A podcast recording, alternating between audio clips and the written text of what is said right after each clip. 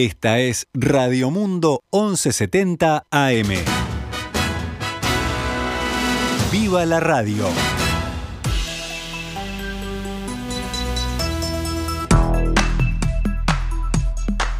12 horas 12 minutos, momento de comenzar una nueva edición de Noticias al Mediodía en este martes 30 de noviembre de 2021, la última edición de Noticias al Mediodía de este onceavo mes.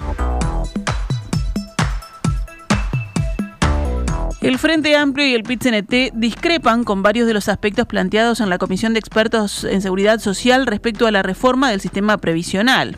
Esta mañana, en diálogo con En Perspectiva, el economista Hugo Bay, que integró en representación del PIT-CNT la comisión, indicó que esta instancia permitió debatir con mayor amplitud sobre el tema y con un fuerte respaldo técnico, pero expresó que no deja de tratarse de un tema netamente político que faltó qué matriz de protección social, qué sistema de jubilaciones y pensiones queremos construir para las próximas décadas y cómo queremos financiarlo. Naturalmente es una discusión este, esencialmente política, más allá de los temas demográficos, económicos. Por lo tanto, si nosotros apostamos a que para la construcción de los acuerdos que yo creo que se precisan en esta materia, este, bueno, exista ese diálogo social que nosotros entendemos no es esta comisión que matriz de protección. En la misma línea, también esta mañana en, perspectiva, el ex ministro de Trabajo y Seguridad Social, Ernesto Murro, afirmó que el Frente Amplio no participó del informe de recomendaciones porque no se les permitió hacerlo. Etapas, una primera etapa en el diagnóstico donde, eh, por ejemplo, se presentó un primer borrador de diagnóstico, un segundo borrador, un tercero terminamos votando el quinto borrador. ¿Y por qué? Porque fuimos aportando, todos los miembros de la comisión, todos los 15 miembros de la comisión, fuimos aportando a hacer menos malo o a mejorar el documento de diagnóstico, aunque luego terminamos no votándolo. Pero esa fue una forma de trabajo, en nuestra opinión, mejor que la que se usó en la segunda etapa de recomendaciones, donde prácticamente entre el mes de julio y el mes de octubre se paró el trabajo de la comisión de los 15 y solo funcionó, porque así lo decidieron, los nueve miembros de la coalición de gobierno, de los partidos de la coalición de gobierno y de los ministerios que le integran.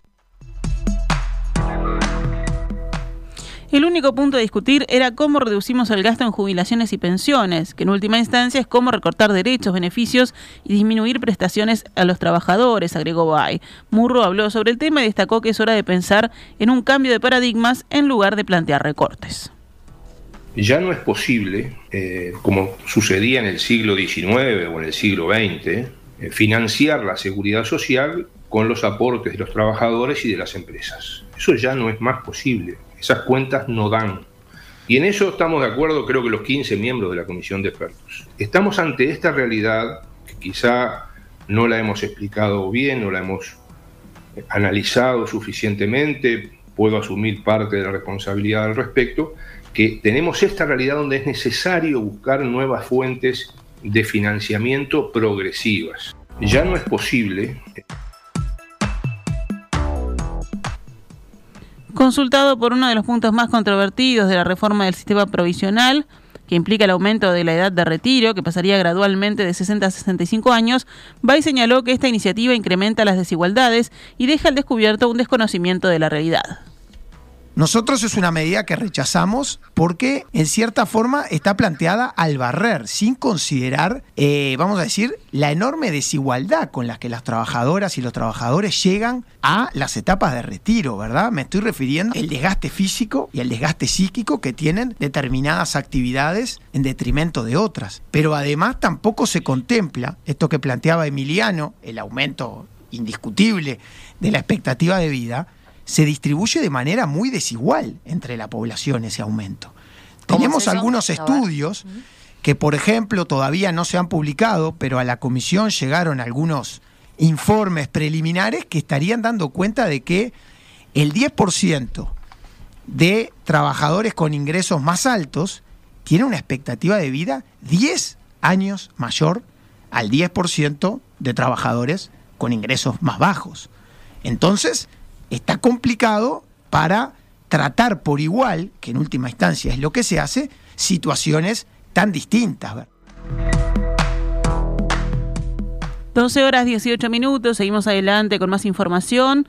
Robert Silva, presidente del Consejo Directivo Central de la Administración Nacional de Educación Pública, anunció que antes del inicio lectivo de 2023 empezará el gran cambio educativo, docentes universitarios, nuevos planes y nuevos programas. La ANEP realizó un acto ayer en el auditorio de Antel para demostrar para mostrar lo que sus autoridades consideran la urgencia de un cambio educativo que requiere el país.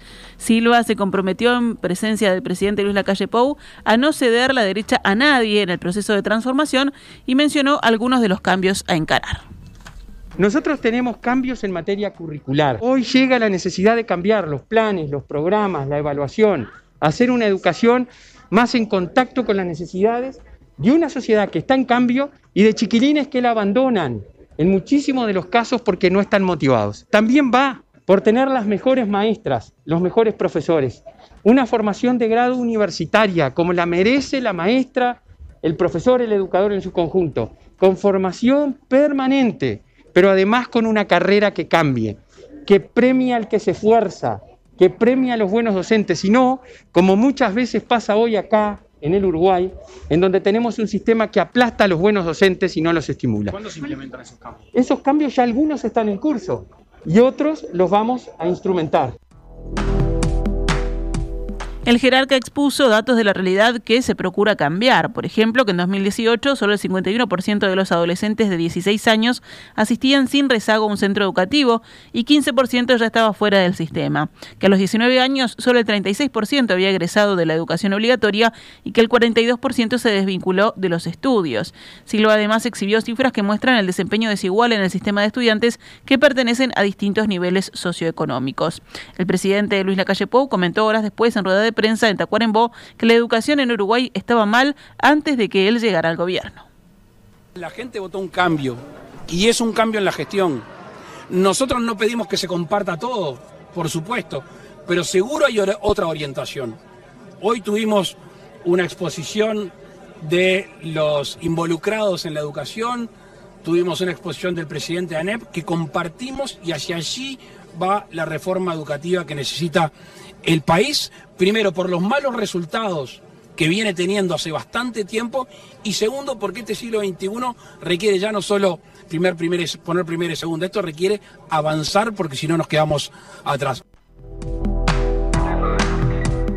Desde la oposición, el senador frente amplista José Carlos Maguía, citado por el observador, dijo que fue un acto de marketing político para esconder lo que sucede con los recortes. El presidente del CODICEN consideró que los sindicatos están mintiendo al afirmar que hay un recorte de gastos en la UTU. Según Silva, en la actual administración no hay recortes, sino en todo caso una optimización de la inversión.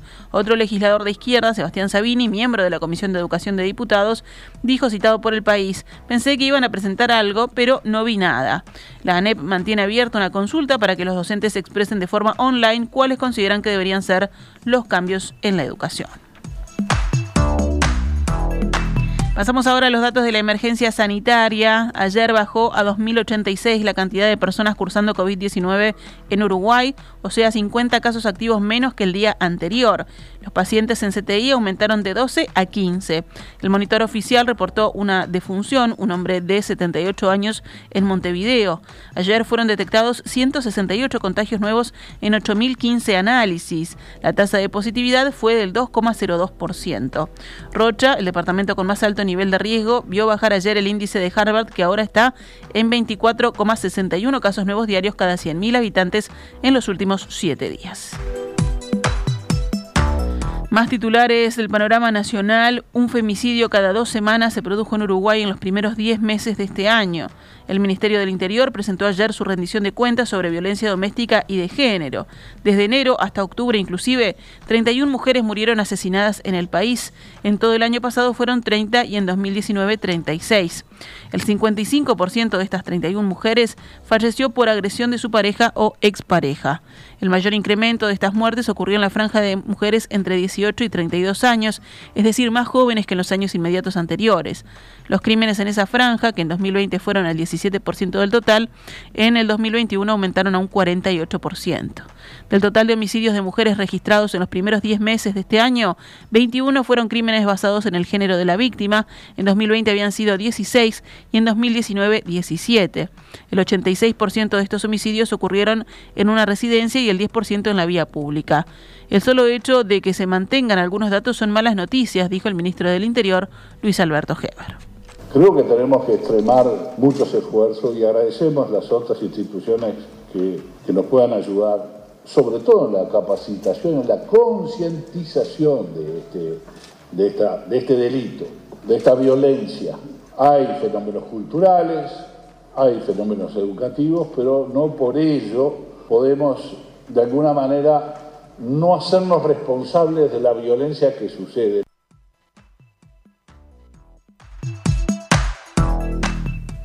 El ámbito más peligroso para las mujeres sigue siendo el doméstico, afirmó la encargada de la Dirección Nacional de Políticas de Género del Ministerio, Angelina Ferreira. El 90% de las mujeres que fueron asesinadas por su condición de género murieron a manos de sus parejas, exparejas o personas con las que mantenían un vínculo afectivo sexual. En el 66% de los casos de muerte, la víctima convivía con el agresor al momento del hecho. El 86% de los victimarios tenía antecedentes. Más del 40% de los asesinos se suicidaron tras haber cometido el femicidio. Ferreira llamó a tener en cuenta que solo el 24% de los casos de homicidios basados en género existía una denuncia previa por violencia.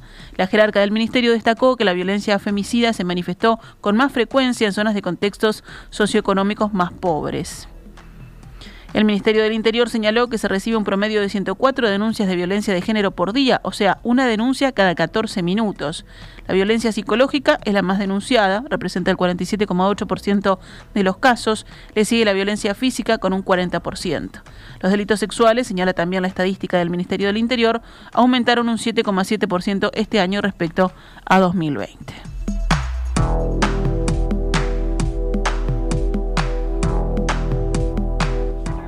La Fiscalía de España se opone a la extradición del uruguayo Fleming Julio Galo Conamiglio, ex militante del Partido Comunista y delator de sus compañeros, reclamado en Uruguay por delitos de lesa humanidad y torturas en el periodo de la dictadura cívico-militar. Según el diario El País, la Fiscalía Española considera prescritos estos hechos conforme a la legislación española y por ello se opone a la extradición. Según el reclamo, a Galo se le atribuye haber participado en la detención ilegal y las torturas a las que fueron sometidas varias personas en agosto de 1979 en las dependencias de los fusileros navales, FUSNA, dependiente de la Armada Nacional de Uruguay. Galo Sconamiglio se declara inocente.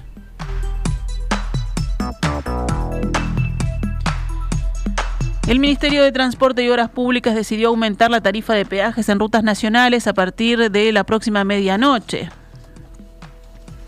La tarifa básica, o sea, la de autos y camionetas, hasta 8 asientos, incluidos el del conductor, y otros vehículos de dos ejes sin ruedas duales con remolque de un eje, será de 135 pesos.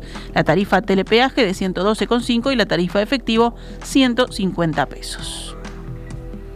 Cerramos el panorama nacional con otras noticias. La Administración de los Servicios de Salud del Estado emitió un comunicado anunciando que desde este miércoles primero de diciembre el Instituto Nacional de Ortopedia y Traumatología, el INOT, volverá a su funcionamiento normal como servicio de urgencia traumatológica. Cabe recordar que el INOT funcionó como el segundo centro COVID-19 de ACE durante la pandemia, atendiendo a pacientes con la enfermedad. En tanto, el texto agrega que el Hospital Pasteur mantendrá una guardia mínima durante una semana para una primera asistencia. Cinco adultos fueron imputados por explotación sexual de menores en Artigas. Las víctimas eran adolescentes que estaban en un hogar del Instituto del Niño y del Adolescente del Uruguay.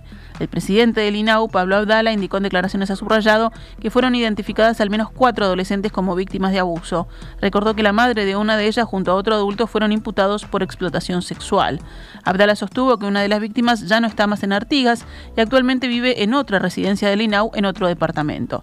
En tanto, las otras tres reciben apoyo y los cuidados necesarios. Las adolescentes en situaciones de estas características, que obviamente están en, en una situación de debilidad, de fragilidad, de vulneración de sus derechos, tienden muchas veces con sus referentes de confianza, con los psicólogos, con los asistentes sociales, a sincerarse, a dar información, a comentar, a compartir las cosas que les pasan y allí es donde se producen determinadas detecciones de datos, de informaciones que después pueden resultar relevantes a la hora de la investigación judicial. Actualizamos a cuánto cotiza el dólar esta hora en pizarra del Banco República, 43 pesos para la compra y 45,20 para la venta. 12 horas 33 minutos, vamos ahora al panorama internacional. Estados Unidos formuló hoy una dura advertencia a Rusia por una eventual agresión militar a Ucrania antes del inicio de una reunión de los cancilleres de los países de la OTAN para discutir la tensión en la frontera ruso-ucraniana. Cualquier escalada por parte de Rusia sería muy preocupante, tanto para Estados Unidos como para Letonia, y cualquier agresión podría provocar consecuencias serias, dijo el secretario estadounidense de Estado, Anthony Blinken, en una conferencia de prensa en Riga. Blinken evitó ofrecer detalles sobre las características de esta respuesta y alegó que antes quería realizar consultas con los aliados de la OTAN reunidos para un encuentro de dos días en la capital letona. El punto excluyente de la agenda es la enorme concentración militar rusa a lo largo de la frontera de ese país con Ucrania, una situación que hizo encenderse las luces de alerta en toda la región. Estamos muy inquietos por estos movimientos que estamos viendo, señaló Blinken. En Reino Unido, la autoridad británica de la competencia ordenó esta mañana a Facebook, recientemente rebautizado a Meta, vender su filial Giphy porque su fusión podría perjudicar a los usuarios y anunciantes de la red social en el Reino Unido. El mes pasado, esta competencia multó a Facebook con 69 millones y medio de dólares por su fusión con la startup Giphy, especializada en los gráficos animados, los GIFs, ya que seguía integrando las dos empresas pese a haber una investigación en curso. La adquisición permitía a Meta integrar la enorme biblioteca de gráficos de Giphy en Instagram, su aplicación para compartir fotos y videos. Pero el panel independiente de la Autoridad Británica de la Competencia revisó la fusión y concluyó que Facebook podría aumentar su ya amplia cuota en el mercado en relación con otras redes sociales, limitando o impidiendo el acceso de otras plataformas a los GIFs, argumentó en un comunicado. Pese a las alternativas propuestas por Meta, el regulador concluyó que los riesgos para la competencia de la fusión solo pueden resolverse si Facebook vende Giphy en su totalidad a otro comprador aprobado. Barbados se convirtió oficialmente en la república más joven del mundo este lunes por la noche, tras una ceremonia en la que la reina Isabel II dejó de ser la jefa de Estado de la isla. Independiente del Reino Unido desde 1969, 1966, Barbados celebró su transición de monarquía a república después de unos cuatro siglos de sumisión ante la monarquía británica. La isla, conocida por sus playas paradisíacas, y por ser la cuna de la superestrella mundial Rihanna, además de su ron, tiene como jefa de Estado a una mujer, Sandra Mason, hasta ahora gobernadora general del país, tras su elección el 21 de octubre. La presidenta juró su cargo a la medianoche del lunes en la capital del país, Bridgetown, en una ceremonia oficial en la que también se sustituyó el estandarte real por la bandera presidencial.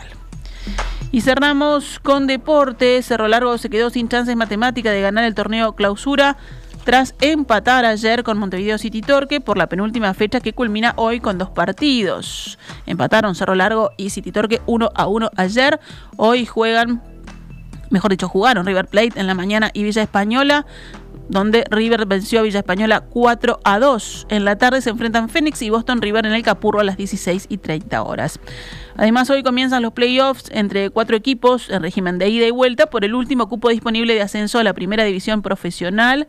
Hoy en el estadio Charrúa jugarán Cerro Defensor Sporting a las 19 horas y más tarde Central Español Racing a las 21.45. Los partidos de vuelta serán el próximo viernes. La final, a dos partidos por el ascenso, será el próximo lunes y el jueves, o sea, el 6 y el 9 de diciembre. En todos los casos se jugará, como se viene haciendo, en el estadio Charrúa. Esta es Radio Mundo. 1170 AM. ¡Viva la radio!